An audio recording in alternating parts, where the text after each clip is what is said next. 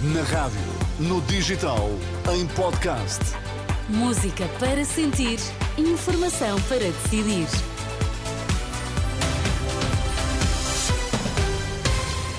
Cinco minutos com tudo o que precisa de saber ao som da Renascença. Primeiro, os destaques a esta hora. Olá, boa tarde. Com participação a 100% dos medicamentos para rendimentos abaixo do salário mínimo e recuperação do tempo total de serviço dos professores, o Bloco de Esquerda está a apresentar o programa eleitoral. E o Bloco de Esquerda quer a comparticipação a 100% dos medicamentos para pessoas com um rendimento abaixo do salário mínimo, 35 horas de trabalho semanais para o setor privado e a recuperação total do tempo de serviço dos professores. São algumas das propostas do programa eleitoral do partido que está a ser apresentado em Lisboa. Sob o slogan de uma vida boa para todos, a líder do Bloco de Esquerda, Mariana Mortágua, diz que quer ter um país que não exclua nem que seja só para privilegiados. O programa do Bloco de Esquerda é, antes de mais e acima de tudo, um programa de governo para garantir uma vida boa a toda a gente que vive em Portugal. E para o fazer, sabemos que temos de resolver problemas antigos do nosso país, que se arrastam ano após ano. Um país de privilégio, um país de pobreza, um país que exclui tanto, tanta gente, ainda hoje, em pleno século XXI. Mariana Mortágua, na apresentação do programa eleitoral do Bloco de Esquerda, que ainda decorre e onde foi já defendido tetos para as rendas e limites à sua atualização, tendo em conta o poder de compra. E o ex-deputado do PSD, Malo de Abreu, está confirmado como um dos cabeças de lista do Chega. Esta tarde, André Ventura anunciou o nome do ex-deputado do PSD como número um na lista pelo círculo eleitoral fora da Europa. Eu gostava de confirmar que enderecei um convite formal ao deputado António Maló de Abreu para encabeçar a lista do Chega no círculo fora da Europa. E depois da aproximação e da discussão dos pontos que eram fundamentais, o deputado António Maló de Abreu aceitou integrar a lista do Chega no círculo fora da Europa. Mala de Abreu é assim confirmado na lista do Chega, depois no passado dia 11, um dia depois de deixar a bancada do PST, ter rejeitado essa possibilidade e negado as notícias que indicavam que seria candidato pelo partido de André Ventura.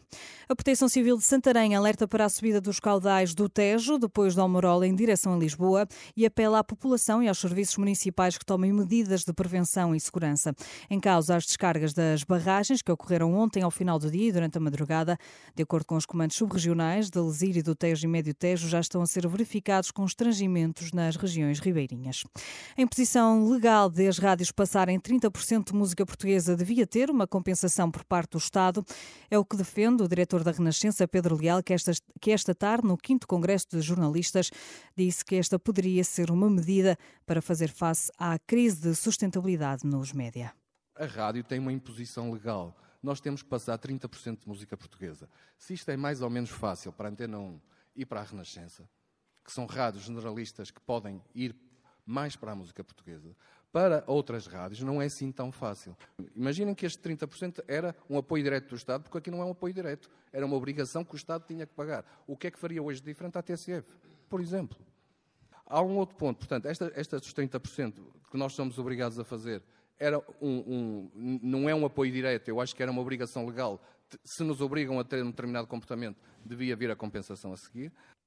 Na sessão Financiamento do Jornalismo Audiovisual, em que participaram cinco diretores de rádios e televisões, o diretor da Renascença propôs ainda que se ateste a idoneidade das administrações e dos diretores dos órgãos de comunicação e dá como exemplo o que está a acontecer no Grupo Global Média. Eu recuso-me a que nós peçamos financiamento sem condições nós temos que ser, e aqui, e eu acho que os órgãos de, de, de, informação, principalmente as administrações, têm que ser mais escrutinadas.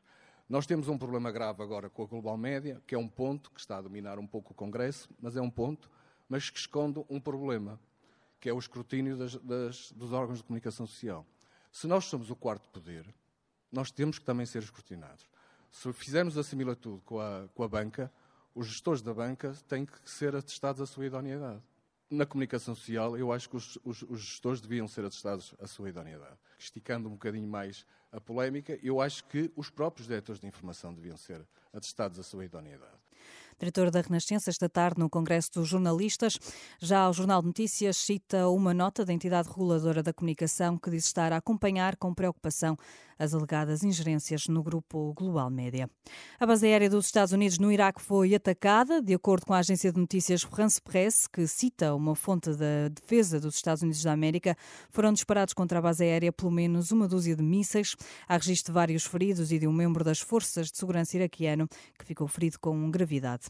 No futebol, esta hora, Casa Pia Farense, 0 a 0 no marcador.